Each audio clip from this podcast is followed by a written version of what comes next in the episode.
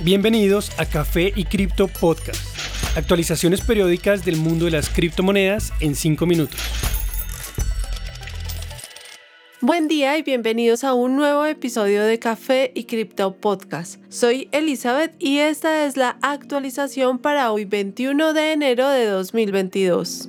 En cuanto a precios, a pesar de mostrar un comportamiento positivo en los últimos días, Bitcoin cae un 5% en las últimas horas, pasando desde 43.000 hasta 40.500 dólares, con lo cual se hace posible que pierda el soporte de 40.000 dólares en los próximos días. Su próximo soporte sería de 35.000. La mayoría de las otras criptomonedas se han visto impactadas por este efecto, Ether cae 8% desde 3.300 hasta 3.020 dólares. De perder este crítico nivel, su próxima zona de soporte sería a 2.800.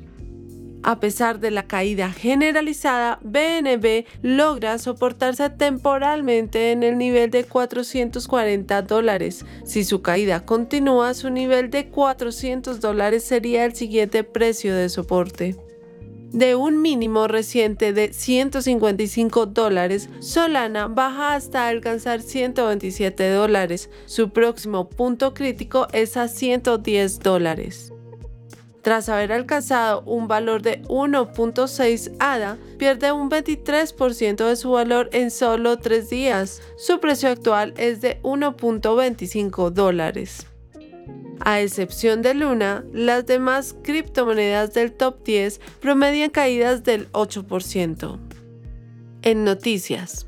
Según reportes, Meta se prepara para permitir que los usuarios de Facebook e Instagram muestren y comercialicen sus NFTs. De acuerdo a lo reportado por Financial Times, el gigante de las redes sociales se está preparando para lanzar una función que le permitirá a los usuarios mostrar NFTs. Estos activos son tokens en cadena de bloques como Ethereum o Solana, pueden representar arte digital, música, memes, ítems de videojuegos y otros tipos de contenido, una tecnología que se hizo muy popular en el 2021 a nivel mundial. Según fuentes anónimas, Meta estaría trabajando en un prototipo de un mercado donde los usuarios podrían comprar, vender y hasta crear los NFTs. El reporte, sin embargo, no indicó cuál sería la blockchain que se usaría para este fin. La noticia sigue múltiples movimientos estratégicos por parte de la compañía de Mark Zuckerberg, buscando aceptar la tecnología blockchain en junio de 2019, la compañía expresó sus intenciones cuando anunció el lanzamiento de una moneda estable llamada Libra. El proyecto tuvo un comienzo complicado y después se cambió el nombre a Diem, la cual tampoco ha sido lanzada.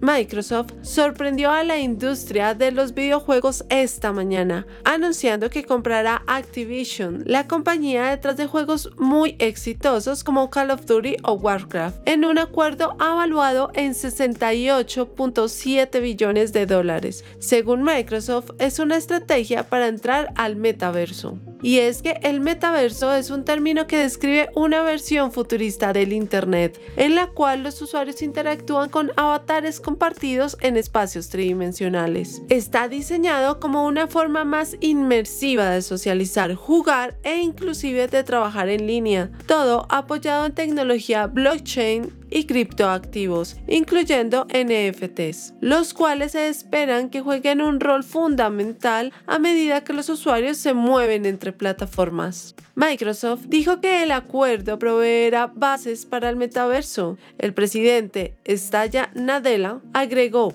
los juegos son la categoría de entretenimiento más emocionante y dinámica en cualquier plataforma de hoy y jugará un rol fundamental en el desarrollo de las plataformas del metaverso. Juegos basados en Ethereum como The Land y The Sandbox son considerados como ejemplos iniciales del metaverso, permitiendo que los usuarios compren, modifiquen e inclusive generen ganancias de territorios virtuales. Esta compañía lleva años involucrada en la industria cripto, anunciando una alianza con la compañía Consensus en el 2015, la cual se dedica al software enfocado en Ethereum además de lanzar NFTs en su juego estrella Minecraft. El gigante del software continúa siendo muy importante en la industria de los videojuegos. Después de 20 años con las consolas Xbox, su servicio de suscripción Xbox Game Pass supera los 25 millones de usuarios. Con esto, Microsoft se suma a otras compañías en la industria que ha empezado a explorar el metaverso y los NFTs como Ubisoft,